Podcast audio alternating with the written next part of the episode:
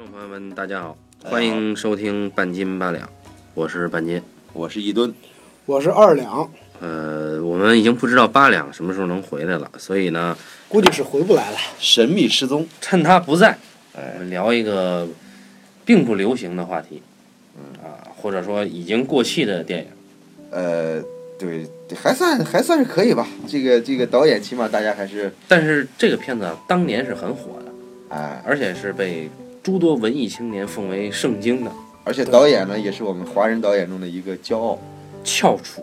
对，嗯唯一拿过很多人把他奉为神，是不是就因为他拿过奥斯卡，所以说很多人把他奉为神？他也拿过柏林哪个片儿拿的柏林？喜宴，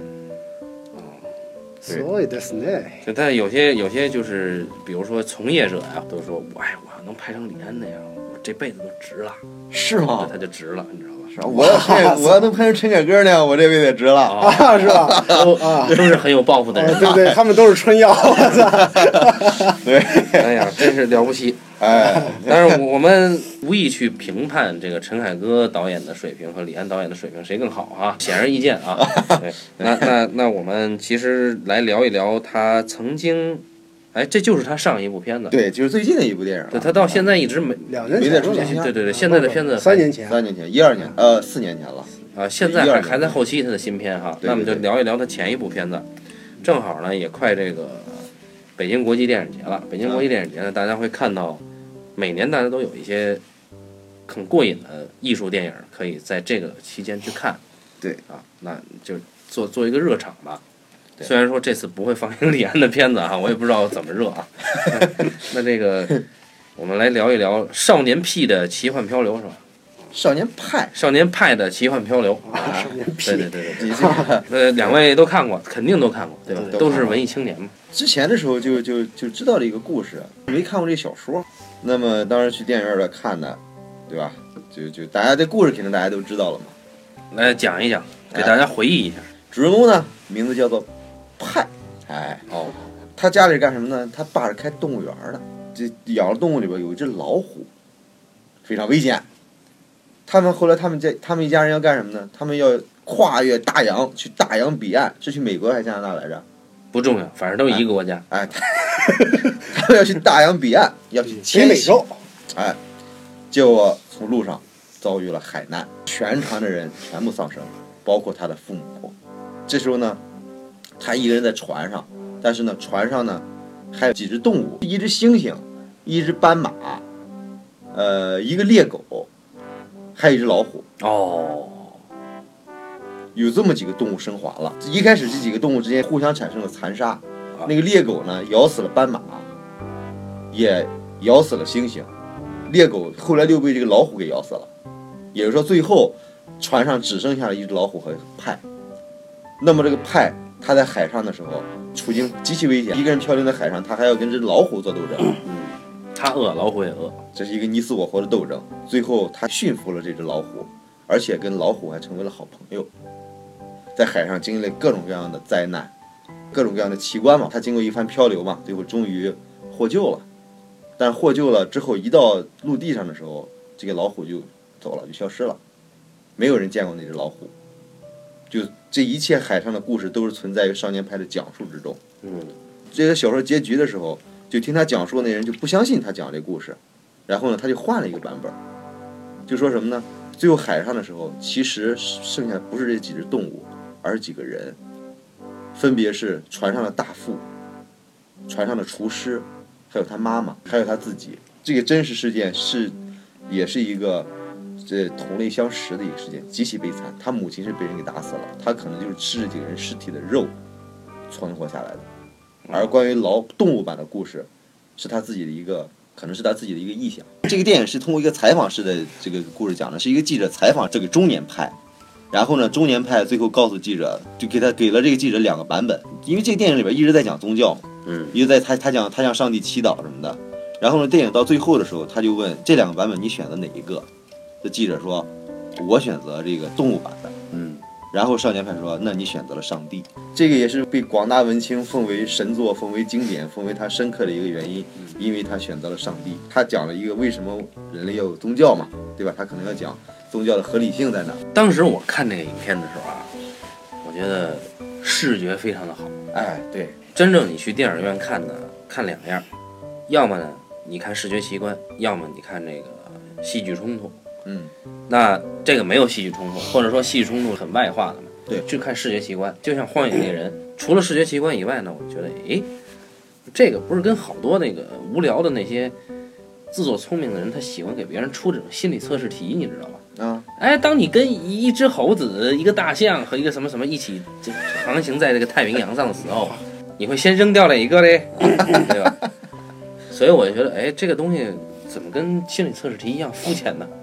啊，然后最后，哎，你看你用肤浅概括这个电影啊，对我就觉得就是无感嘛，费了这么大的周章，嗯很大的笔墨是，他出海之前嗯在各种宗教之间徘徊，有这样一个很大的段落。佛教也有，基督教也有，伊斯兰教也有，它都有以很喜剧的方式去把它讲出来。就我到底该选择什么宗教？嗯啊对于他来说，他没有一个必然性，是为什么我这个时候一定要选择什么宗教？嗯以这样一个方式不成线索的去去把它选择宗教作为前面一大段落，感觉跟后面是一个很刻意的一个反转，或者说很刻意的一个印象。但是你从宗教角度来讲，它可能就是说，不管基督教了、伊斯兰教了，就所有教最后统只最后只统一一个神嘛。因为电影是一个很相对世俗化的一个媒介嘛，嗯那你在这样一个世俗化媒介里边，你应该让大家相信你这个主人公的处境。嗯你现在这个主人公在没有任何的来由的前提下，你去选择宗教，这个行为，我觉得对于我来说，我不可以理解。这个可能因为我是中国人，对，因为我们是一个无神论的，对吧？强调无神论体系的一个国家嘛。嗯你在印度的话，他可能就是这个这个情况就不一样。但是叙事上来说，他没有讲到一个人物为什么一定要皈依宗教。你不应该是你去选择宗教，嗯，其实应该是就你跟信仰有一个相遇的过程。对对对对，那你去选择这个事儿本身就很扯淡。去年嘛，嗯我们讲过一个片子叫《我的个神》，嗯印度那个电影，就是嗯三个白痴那个主演，对对对，那个就是他是个外星人，哎，他要找他的飞船飞船钥匙啊，啊，那他在印度，他只能去选择宗教，他是在包裹在一个荒诞的动机之下的，这我可以理解。对你这个那个叫 PK，这个叫派啊，你你这个 我看这电影呢，我也觉着他不对付的一个地方，就是说他其实电影最后讲的是一个残酷的真相和美丽的谎言中间，你选择哪一个？他其实最后的落脚点落在这儿他就相当于把宗教等同于美丽的谎言，这一个啊简单的叙事逻辑吧，对吧？对，就是他他整个电影都在讲宗教、上帝，他最后又把上帝归结为一个美丽的谎言，我就感觉自己被涮了一把。所以是他是质疑宗教的，或者说对至少是他相当于他，相当于他本质上这个电影质疑宗教的，它是一个无神论的立场，嗯但是最后让你为了生活更加美好，为了让你自己能够活得更加舒服一点，我们要选择上帝，相当于做了这么一个，结论。就是在他个人的角度认为呢，就是人类选择信仰，他给了一个这样的动机。对就人类选择信仰的动机呢，是出于这样的，你想要相信美好的事物，对，是吧？他对他给了一这样的一个动机。其实我跟这个半斤一样，看完之后觉得特别的肤浅。我个人的体验就是觉得这个其实没什么可说的，就是你没必要把一个没什么可说的事儿拿出来说的这么堂而皇之，就是显得有点特别矫情。所以说，就是为什么我也不喜欢文艺青年，就是因为文艺青年对矫情。把特别轻的事儿呢，给你一个劲儿的阐释。对，然后呢，就是其实呢，你比如说这个这个伊敦呢，啊，他是一个哎很重，一个佛教徒啊 啊，然后呢，我二两的妈呢啊 是一个正儿八经的基督教徒嗯啊。然后呢，就是我私下有时候跟这个伊敦经常聊的时候呢，反正我是发现一个问题，就是一个无神论者嗯，嗯和一个有信仰的人在一块儿去聊这个宗教的时候，他们是平行的，对。他们的认知上不会产生焦点的。嗯对。因为呢，在无神论的意识里边嘛，他们认为这个宗教呢，对人类是有服务作用的。人类选择宗教是为了什么什么什么功利去选择宗教，对，它是有一个利益价值的。你甭管是精神上的还是别的层面上的。嗯对。但是呢，在一个呃一个信徒的这个认知里边呢，他们相信宗教里的世界是真实的世界，就我们所现在经历这个世界呢，对它是一个虚幻的世界，或者是一个暂时的世界。那对，啊，它其实是两种概念的。所以说，你看李安他去这样讲的话，他的很多认知是有问题的。这个我就补充一下，就是说，因为我当时看了这个电影之后，我我也是觉得这认知是有问题的，嗯所以说我又买过小说来看了一下，嗯然后我发现这其实不是李安的认知，不是说李安的导演东西，是小说里边是作者的，对，嗯因为小说里边他为什么讲动物园儿？嗯他为什么精神动物园儿？就小说里边曾经写过，说当时他同时选了两个专业，一个是动物专业，一个是宗教专业。就他本来觉得很多人觉得可能这两个专业不相不搭嘎的两个专业啊，三个专业还是还是怎么着来着？反正很多人觉得动物园跟宗教是不搭嘎的，但是呢，这这个派就觉得其实这两个是一回事儿。嗯就是很多人觉得动物园里边动物是没有自由的，但是据他的观察，其实动物园里边动物有自己的规律，有自己的自由，而且动物园里边动物可能是它们有个安全领地、安全属性，也就是说，他其实在拿宗教跟动物园在类比，嗯就他又认为其实宗教是人类给自己划定的一个安全领域。嗯这么复杂的概念，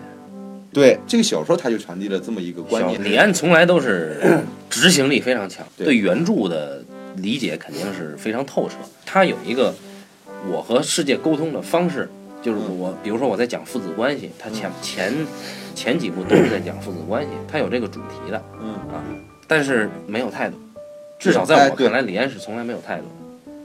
但是那个呢，我觉得还好一些，因为他在讲那个父子关系的时候，那个推手啊，嗯什么喜宴什么的，嗯他用他那样的一个方式去讲述一个东方人在美国的一个这样的一个父子关系的时候，我觉得他那个方式还那对还可以，至少处境对他那个处境和他那个方法是是是契合的对啊。但是呢，在少年派里边，你就会觉得很多东西呢都特别牵强。嗯，对然后呢，就是真的，它是一个视觉奇观，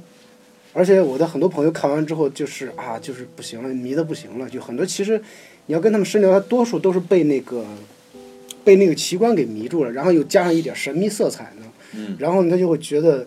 就像是嗑了药一样。哎，还有一派叫，应该是叫叫不知道解读派还是怎么着，就是说其实这里边很多隐藏剧情啊，对，不是还有那个什么岛岛，那那个他哎去那个岛上的时候，那个岛是一个女人体嘛，嗯嗯。啊嗯，啊。对啊，啊，对。然后我觉得就这种的隐喻其实都是无意义的，就是它符合一个什么，就是一个视觉的意义，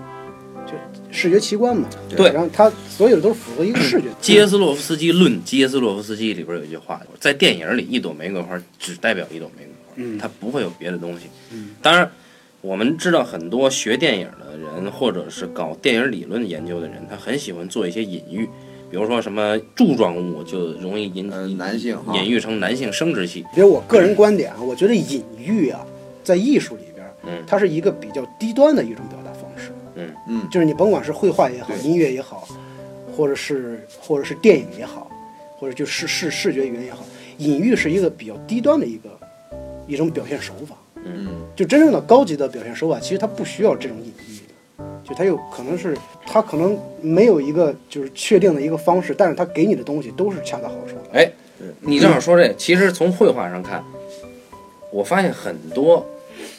隐喻的画都是宗教的，都是基督教的，或者都是宗教的。它因为你看绘画它的发展史是这样，就是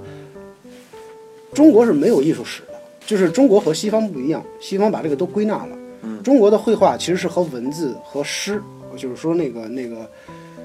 诗书画印嘛，它是一个整体的，嗯，就你没有办法把它单拿出、单拎出来说。嗯然后呢，在西方不一样，西方最早的时候，那个艺术家呢，其实就是工匠，就是画画的工匠，嗯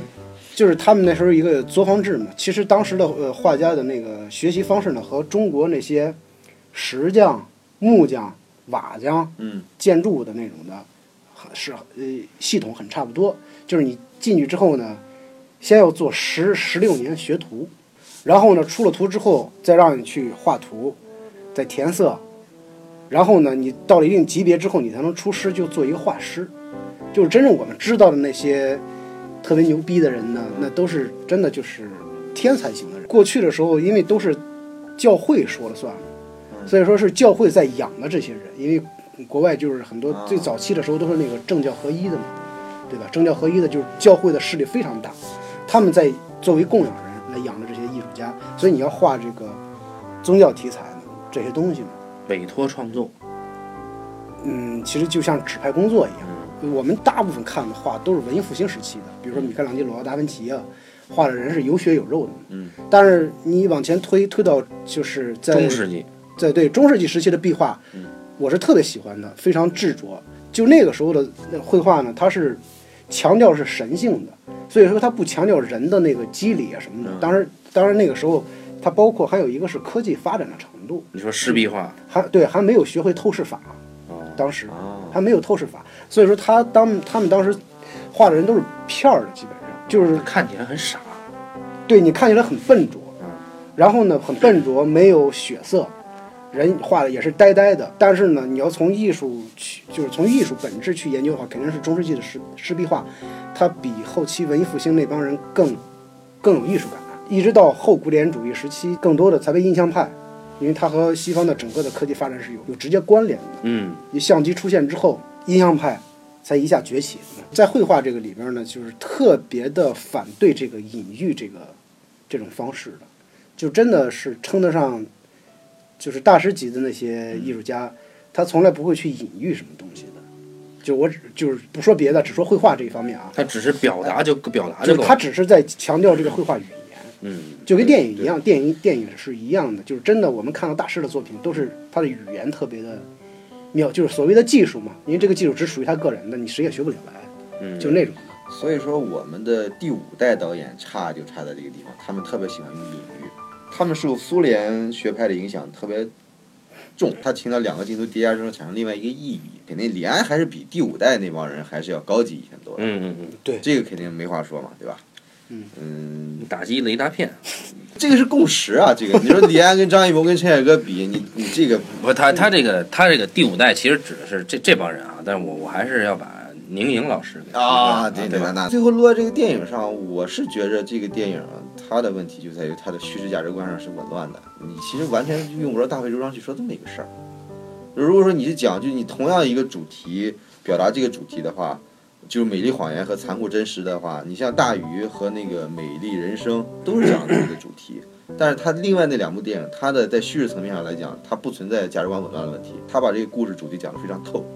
大鱼讲了个什么故事呢？大鱼讲的是这样，父亲嘛就老给他儿子讲很多自己的传奇故事。他儿子呢小时候还听得挺有趣，长大之后觉得自己老爸太没劲了。他一开始其实讲的是这个父子关系呢，随着这个时间的推移，对对这个父子关系之间产生了这个隔阂。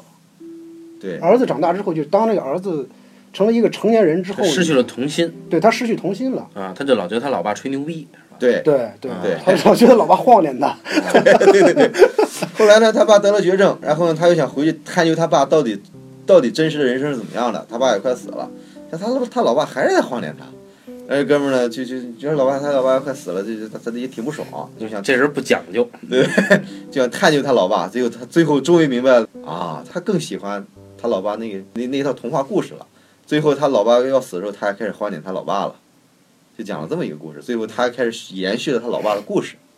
大约是讲了这么一个事儿。就现实本身确实枯燥而残酷。那么我们讲一个谎言，可以让我们生活变得更精彩。他按说那个其实不是谎言，就是他爸葬礼上的时候，就是所有的人物都出现了，哎，对，只不过就是比他父亲描述的那个人呢，稍微牛逼了一些。呃，就是对他父亲给他讲的所有的人都是他的朋友，嗯，他的朋友，他他怎么认识他朋友的，只是把这个整个这个过程给他变形了，就是变成一个有趣的一个奇幻故事了。对对对。啊，因为要讲给讲给他的孩子听嘛。对，然后呢，就是说，他其实他父亲给孩子营造的是一个这样的一个一个世界，对。就是世界不是一个啊，世界不是一个眼前的苟且嘛。啊，对吧？哎呦喂，他说永远都是苟且的。像那个《美丽人生》，对吧？对。到集中营里边，嗯，对吧？那那父亲，你这这么残酷的环境，父父亲要给他编织一套另外一套故事，嗯，最后儿子一直在集中营里边受到了他父亲的保护。所以咱们之前聊的房间就有意思，就是说他母亲一开始先是骗这个儿子，编了一个美好的谎言，对。但后来为了俩人为了活命出去，他母亲就得把这谎言给抹杀，就说我告诉你现实是什么。嗯哎，就少年派，就很多我我当时呢是，反正我身边认识的一些当时的文艺青年呢，就嗯。极其推崇这个电影呢，是觉得这个电影特别深刻，嗯，讲了人性，就讲了讲了这个，就是哦。他们就是很少聊宗教嘛，就多数是讲的这个人性的东西，啊，就人在面对一个极端，就是人在一个极端状况之下，嗯。这种所有的条件反射，嗯，有一定的合理性。当他回到一个正常的一个状况之下呢，嗯。他开始反思他在极端状况之下那种所谓的潜意识的那种反应。啊，我是觉得这个片子之所以肤浅，就在于他处处摆出自己在讲一个深刻的东啊，西。对，对，就是这一点我，这一点我跟你一样。所以说，你就看，就是因为他用了这个套路的，就你怎么看怎么做作嘛。对呀、然后每一步都在说，我这给你讲个深刻的事儿，我给你讲个深刻的事儿，最后你发现自己打了自己一巴掌，我们并不是完全否定这个呃深刻的东西，那是深刻的东西你不能这么讲，对不对？对啊嗯，他怎么说？你要从主题上来说的话，你要么你就做一个坚决的，你做一个无神论的主题，你对世界的认知是怎么样的？就说，他这个电影里边，他是在粉饰自己对世界的认知，这是他严重的问题，而且他对世界认知他妈的又很浅薄，这是关键的。他又拿出一个很深刻的东西，他来来粉饰自己的世界认知，这么一弄，反而他更加浅薄了。但是它成功的地方啊就在于大家觉得它深刻。不是他，因为什么？就是说，就是所有的观众呢，就是说，这也是一个愉悦大家的，就是愉悦观众的一部电影。就是除了视觉愉悦之外呢，再一个就是说，对一个宗教的和人性的阐述上，也是迎合了很多，不是说是迎合吧，就是说它符合观众对这件事情的认知。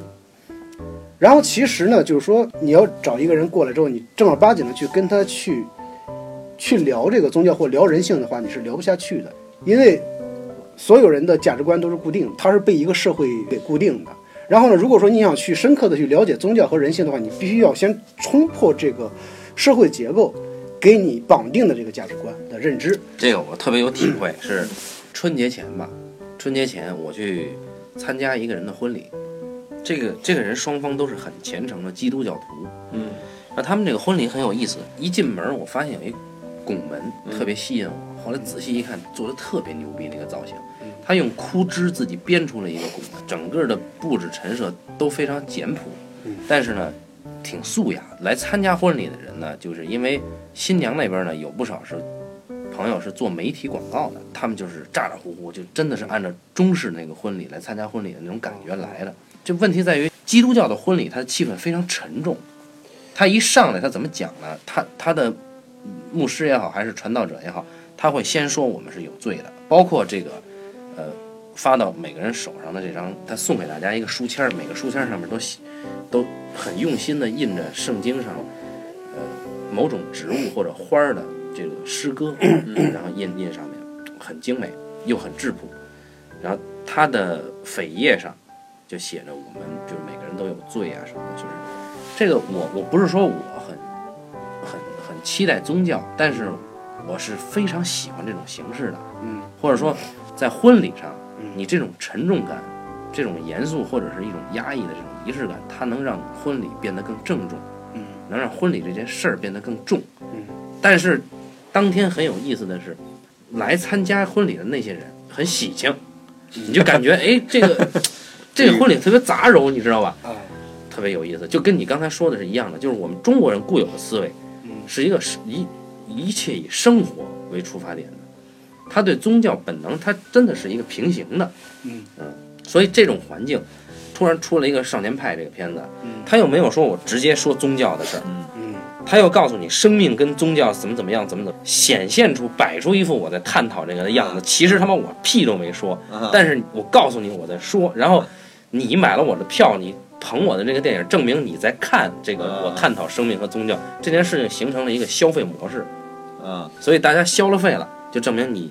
参与了这个事儿啊，然后你就当然你要追捧这个事儿比如说我妈吧，就天天催我，你赶紧受洗啊嗯啊，啊！正是什么？因为我一直是就是在推脱这个事情。嗯就是从我单方面来讲呢，我觉得我不是不相信有上帝，嗯我只是不相信人群。嗯。因为我是对这个集体的这种仪式的东西呢，我有我有有有质疑。嗯。因为我经常跟我妈去教会去参加这个礼拜，就是你想在地方上嘛，嗯，地方上那种三线小城市那种教会，基本上都是一些这个四十来岁的这个妇女，都是一些受过生活创伤的人啊，就是一这个一一到祷告的时候，就是你真的看到有人就在那儿一边唱灵歌，一边跪在那个那个那个十字架前哇哇的哭，真的就是就我第一次去的时候真的吓得，后来就就习惯了嘛。哎，密阳里边不有很多人想说这个，对然后呢，他就是就这个东西呢，嗯，我一开始呢是觉得有点排斥，就是这这这是干嘛呀？是什么神神经经的？后来呢，慢慢的就就就理解了，就是真的这些人心里是非常非常苦的。嗯。然后呢，生活一点一点的改观过来之后，他知道这些东西是上帝给的。嗯。所以他那种感激之情啊，就是他那种感恩之情，是你一个不是教徒人体会不到的。我每年过年回家的时候，跟我妈聊的最多的都是关于宗教的问题。我一直觉得我读了这么多年书，我在很多事情的认识上，一定是比较高明的，对吧？就是你的文化程度决定这个。后来才发现，其实不是这么回事，其实是我们的认知确实是不是在一个，不是没有办法产生焦点，嗯是是一个平行的一个一这样的一个状况。首先从我来说，我真的是离宗教这个事儿其实挺远的，感觉好像是挺近，其实挺远的。然后呢，我前两天就翻回圣经来重看嘛。你知道我看圣经第一章的时候，最吸引我的是一个什么事儿吗？他一开始叙述就说上帝用了七天，不是创造了什么创造什么吗？嗯，然后上帝最后创造人的时候，他那个圣经是这样写的：上帝说，我以泥就是拿着泥土，以我们的样貌作为形象。嗯，它里头提到提到的是以我们的样貌，不是不是以我的样貌，不是以我，是我们是一个复数。那天我看到这儿的时候，我整个人真的就是机灵一下。嗯就过去的时候，我一直以为是上帝以我，就是说上帝是拿着泥土以自己的形象，嗯以自己的形象来塑造了身体，然后吹了一口气，它就有了灵了嘛。但是圣经里边写的是以我们的形象，以我们自己的形象来创造了这个身体，然后给它灵。我们是谁呀？对，就是我当时看到这儿的时候，真的发现，就是我其实离这个宗教很远，所以，所以今天我们就说，你就你不是一个教徒的时候，不要妄自去揣测这个宗教怎么怎么样，嗯，因为那那都只是你个人的一个揣测而已，它不是一个真实性的一个东西。就是你作为一个信徒之外的人，你评说这个宗教的时候，总是把它和人性这个关系给拉拉在一起。其实呢，在宗教的世界里边，人性没有这么重要，明白吗？就是就是因为我我我跟一吨有时候在聊，他就是包括我们原来大学同学也有信佛的嘛，就给我讲了很多佛经故事，就我极其喜欢听那种有意思的故事。你会发现，其实我们现在所处的这个世界，我们所讲的规则，我们所对人本身的认知，其实在宗教的世界里边，它起不到作用，或者说是是失效的。就是我们的规则在宗教这个世界里边，它是失效的。就我们认为人性是这样这样的，但其实，在佛祖那里或在上帝那里，就是你的所谓的这个人性啊，只是你认为的人性，就是它是两个世界。对，你知道吗？它是两个世界，就这个东西就特别有趣嘛。然后就是说，我觉得人类你只有去说人性的资格，你不要去往那说神什么神什么神。就我觉得人是一个特别自大的一个生物，就是嗯对，太拿自己当回事儿了。就是人，你还是得把自己放在一个你他原来的位置上。嗯对吧？就是你回到自然界当中的时候，人的虽然在这个动物的食物链中它是顶端，但是在生物链的食物这个生物的食物链中，它未必是顶端的。你把自己放在天上，你是接近不了自己的，对不对？对就是恰恰《少年派》这个电影呢，就是说它给你的视角是一个俯视性的视角。而且对他以一个消费品的方式，把人性和宗教做了一个嫁接，意思就是说，OK，你看这个电影，你可以从剖析人性的切入点，逐渐上升到思考宗教的这个高度。所以你他妈只要花钱买了这张票，你就有了纵观人性到宗教的一个入场券的凭证。所以接下来你讨论它也是一种消费行为，但是你不认为这是消费行为了，你认为这是我有逼格的体现。其实他妈都是扯淡。我最讨厌的就是文艺青年在说 一个电影深，说哎呀，我觉得这个电影挺好哎。我说哪儿好啊？说他讲人性哦。好，你看我我就是，其实我特别喜欢的一个电影是那个贝拉塔尔的《都灵之马》。嗯他这个电影呢，三个小时，讲了一个什么事儿呢？讲了一个父女两个人在屋子里边儿，他用七个章节讲了七天，这父女俩在屋子里边经过的这七天，没出过屋，出过屋，是这样的，就是说，因为贝拉塔尔特别善用长镜头，嗯。他这长镜头用的极其牛逼，剧场，剧场，真的，他第，比如说他这三个小时这七个章节吧，就是第一天、第二天一直到第七天，嗯，然后呢，每一个每一个段呢，差不多有二十分钟到三十分钟，这二十分钟到三十分钟呢，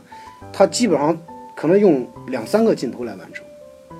就是他的镜头用极其好，全是黑白的，就是黑白电影，可能是好像是我记得是四比三的画幅的。这个父亲呢，可能是一赶马车的，他这个女儿呢，就天天在家给他做饭。就第一天到点了，这个女儿起床了，点上油灯，就开始煮那个土豆。煮那土豆呢，一会儿他父亲起床了，过去给他父亲穿上衣裳，俩人就开始在那灯底下吃那个土豆。吃完土豆之后呢，他拿过去刷了碗，然后他这个镜头调度特别好。吃完饭之后呢，父亲就在那儿站着，然后呢，女儿呢就坐在窗边上，嗯，看说，哎呀，今天天气不好，出不去了。然后呢，他父亲就回到床上，他女儿就坐在那儿。然后第一天过去了，第二天同样的节奏，可能第三天也是同样的节奏，就是第二天的时候，可能可能就不吃土不是豆，第二天是来了一个人来买酒还是来什么酒，进来之后呢，这个人呢就拿就就就拿了一大瓶酒呢，就跟这个男的呢就在那聊聊了很多关于政治的话题，因为我不了解他那个背景是什么，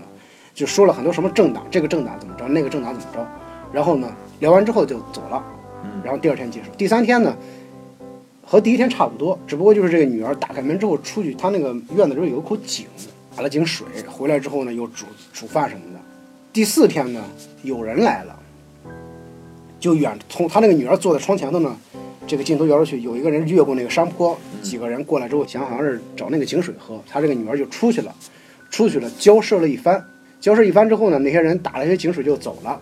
这就第四天，他这个父亲决定我今天出去干活，结果外边刮了很大的风沙，就没去，就又回来了。然后这一天也是在家吃饭，还是那一套，就结束了。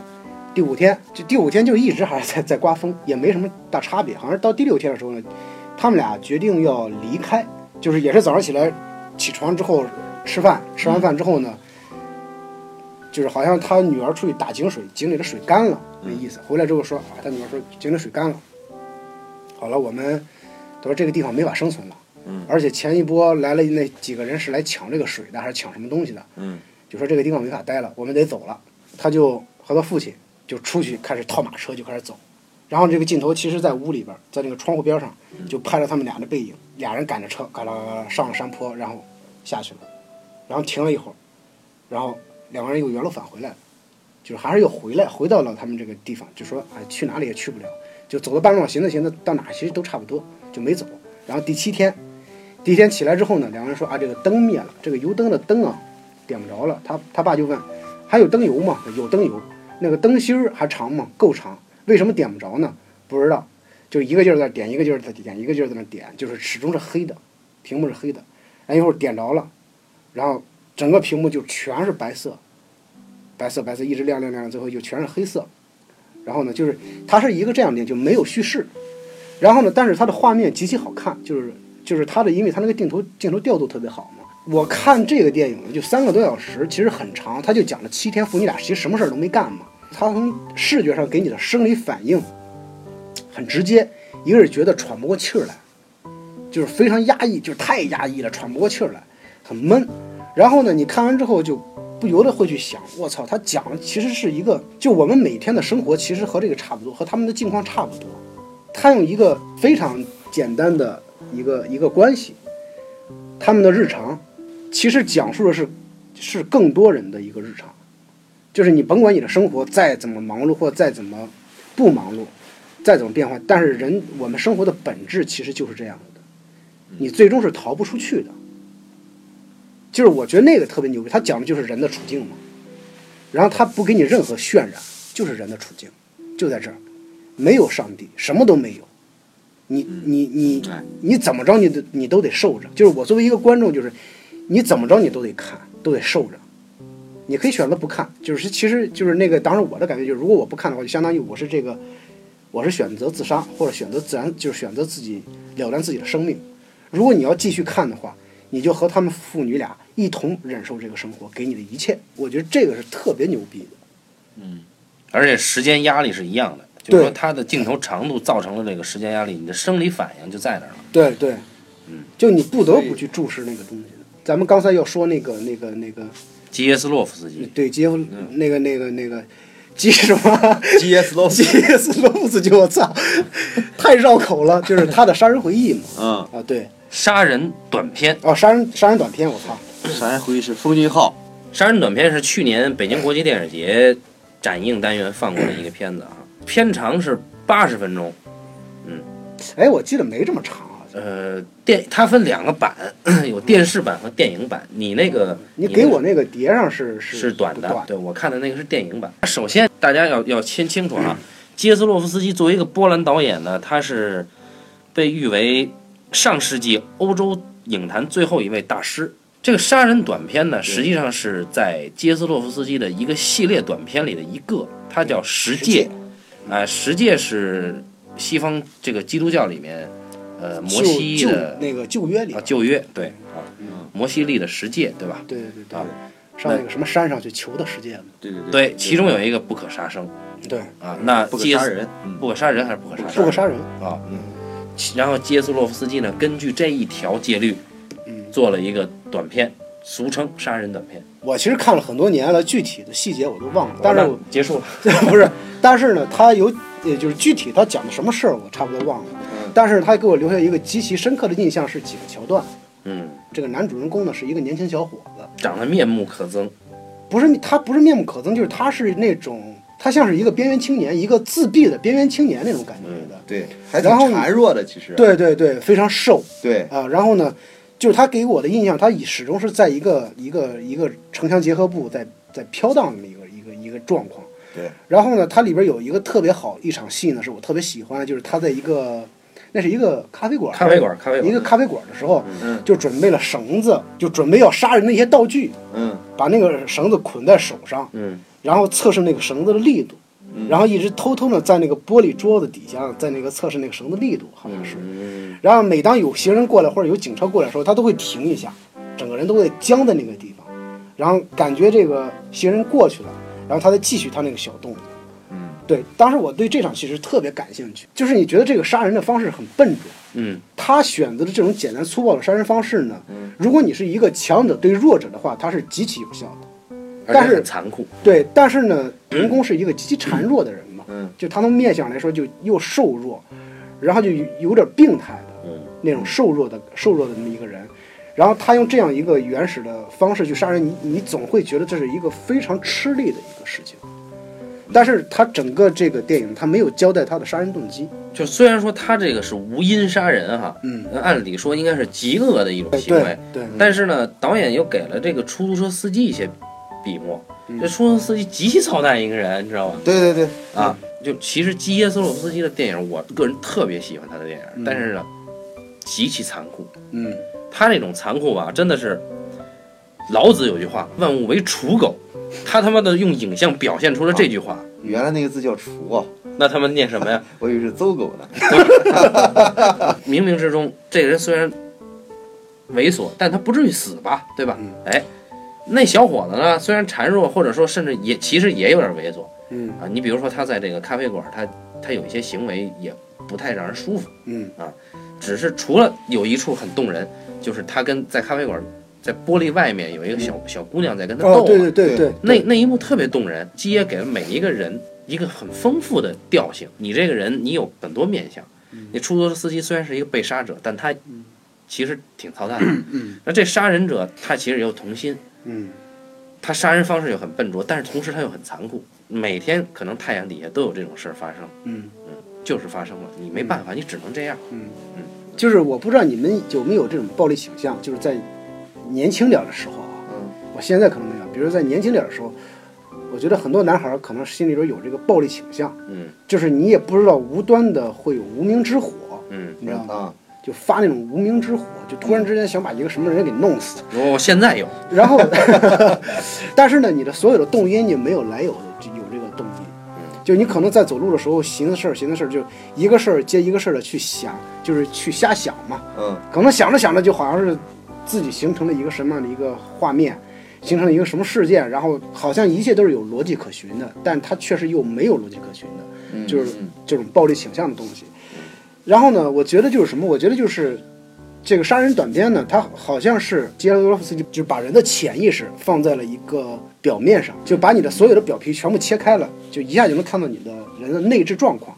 人的内置状况呢，它就是匪夷所思的，它没有逻辑可循的。嗯，就你的情感变化，它不是一个规律性的。你看好莱坞电影，它树立这么一个结构，它是为了最大程度的能展现人的内在，这么而且你是一个可以学习的一个结构。嗯，它之所以把这个剧情逻辑有这么一个逻辑可循，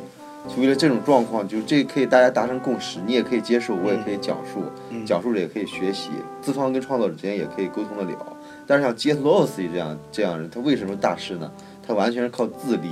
他撑起了。一个电影。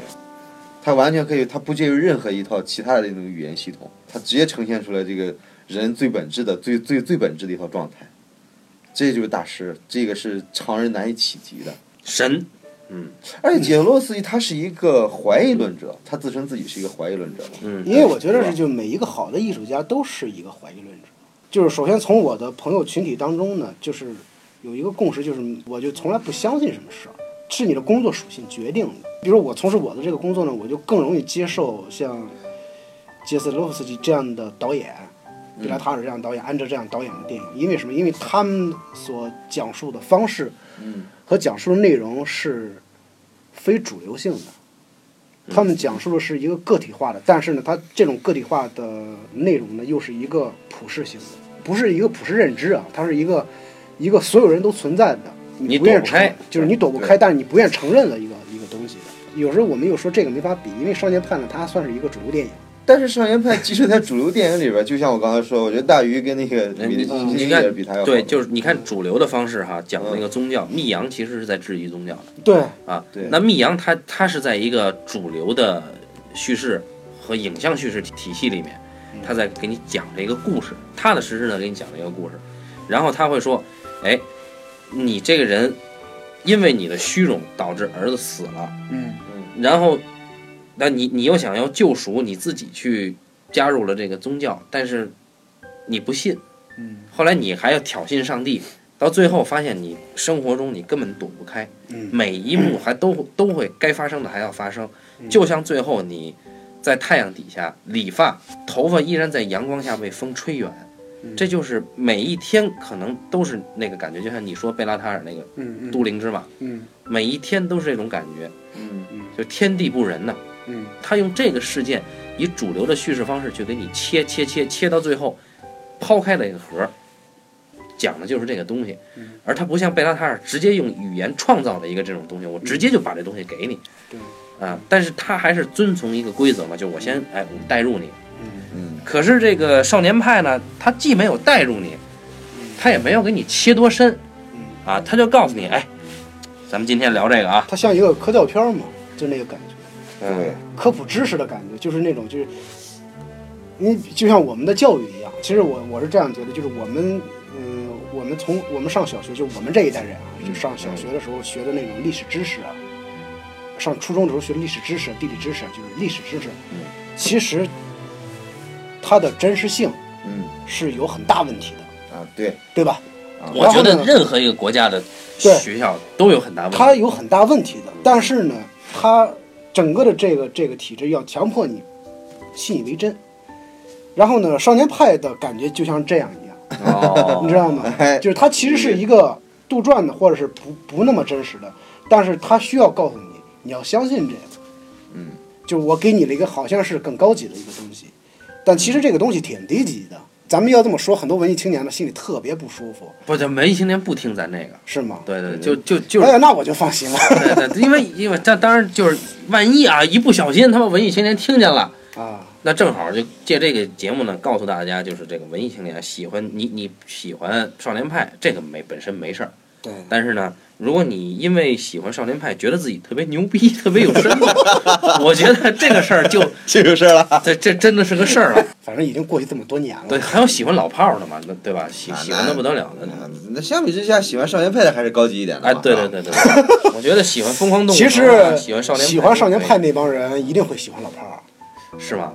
嗯起码有一半儿吧。哦，啊，反正就是对也有可能世界认知模糊不清呗对，而且因为当时老炮呃我们对世界认知都模糊不清，啊对，对对，但是他们自以以为为清清楚，对，问题在这儿。呃，我觉得不太，还有一个不太高明一点是什么？就是他非得创造一个极端环境，对，就是你非得用极端环境来考验人性，我觉得这事儿特别不靠谱。它三重假定性啊，啊，动物园一个，诺亚方舟一个，完了最后海上跟虎同处一船又一个。对，因为我觉得极端环境考验人性，它不是很靠谱的事儿。嗯因为人在极端环境之下呢，他往往表现出来的是一个超越超越性的一个表现，要么就是极其的善，所以就没有普适性嘛。它没有普适性，它是极善的状况或者是极恶的状况。嗯你像呃咱们之前讲的那个民工的时候，就是说他也是一个极端状况呃，那个那个矿工的时候，他也是一个极极端状况。他，但是他做出的表现是一个常态表现，你能想你能想象吗？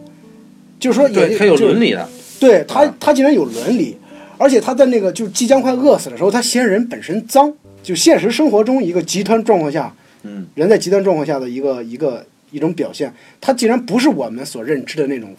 对对对极端反应，对，对吧？这种状况是你不可能想去难以想，象，所以说你就是你千万不要用一个制造一个营造一个极端状况，来试图揣测人在人 在极端状况之下那没个错没错反应的。没错，对对对对对，这个所以这这个不自量力嘛，这种对对对，真的特别牛逼的就是你要么就做那种，你在一个平常的状况里边去找这个找这个东西，就因此我特别喜欢那个谁的电影，那个那个麦克哈尼克。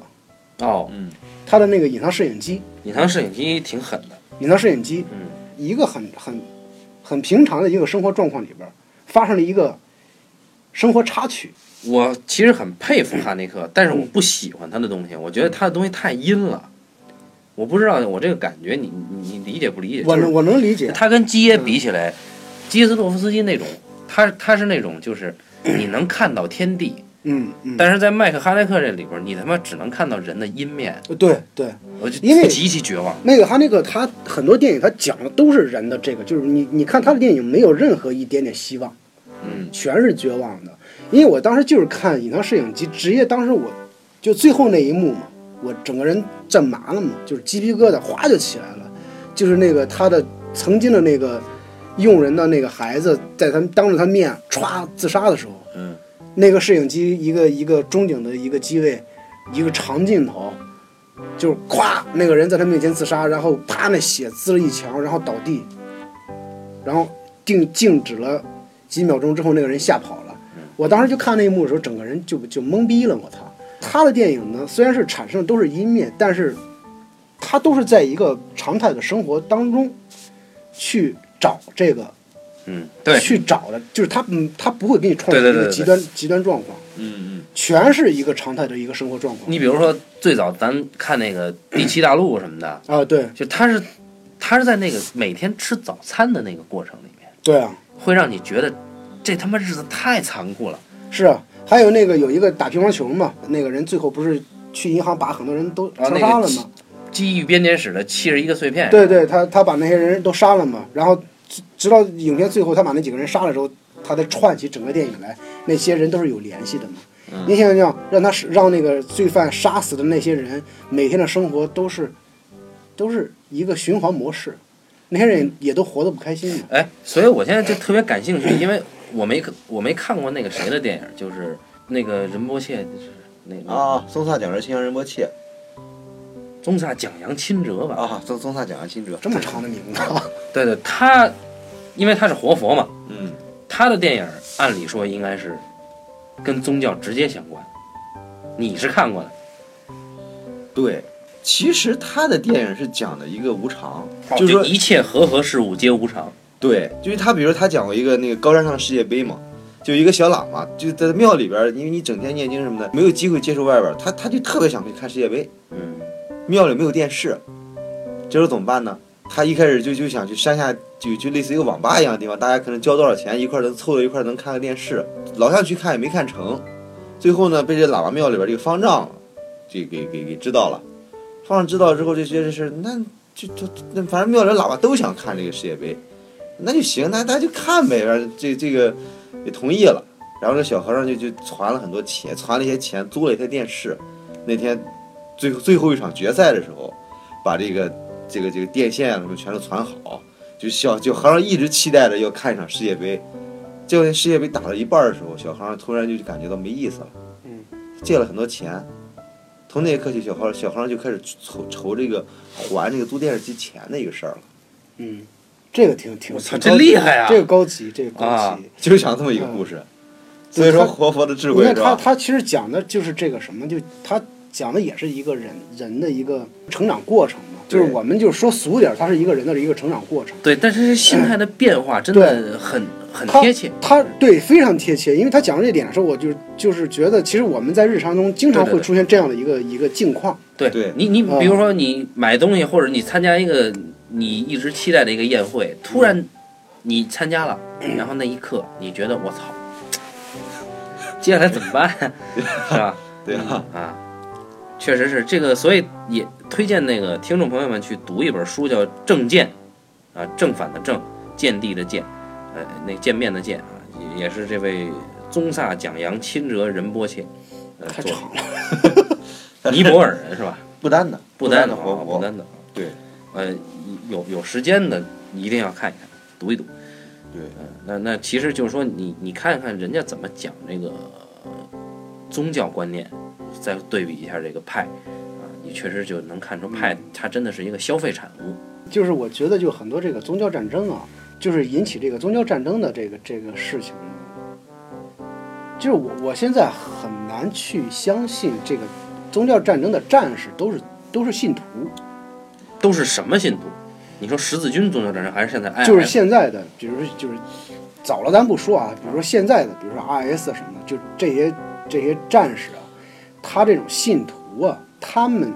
对宗教有理解吗？其实并没有理解。对，最早我妈跟我说过一句话嘛，就说你你要越过人去相信上帝嘛。其实就是不用理解他，你直接相信就。对，就是你不用理解，你只要相信就行，就是你越过人去相信上帝嘛。嗯但是往往呢，人类社会这样，就我们其实并没有相信上帝，我们都是在相信这个所谓的上帝的布道者。嗯，对，对吧？佛的布道者，就我们那个我们相信都是宗教领袖，对，对吧？上帝或者是佛，他是不是就是我们理解的在这个三维空间以内的？就我们所认知的宇宙什么，可能都是一个错误。就那天我忘了跟谁在那聊天嘛，我就说我说我说哎，你说要是如果啊，如果说这个宇宙的深度啊，它是跟宇宙是在生长的嘛，嗯，我说这个宇宙的生长是不是和人欲望的生长有关系呢？如果说人的欲望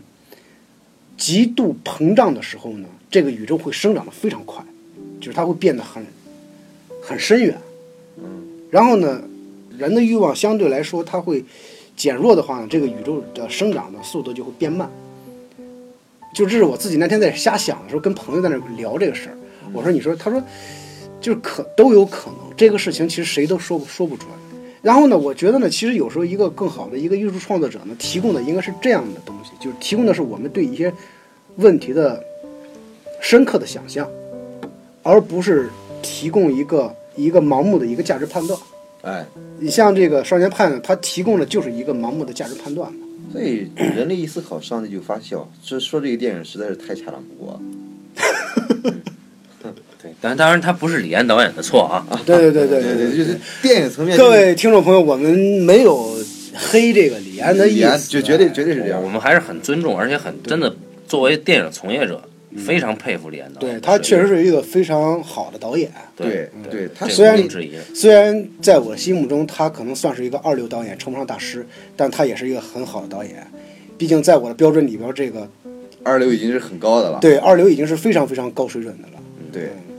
华人导演能进入二流的对可能就 啊，对啊，啊，有也就那么两三个人哈。对对对，好，关于少年派呢，我们就就暂时就聊到这儿。再往下聊呢，我觉得就上帝会无限的笑下去。所 以所以这个，呃，希希望希望大家呢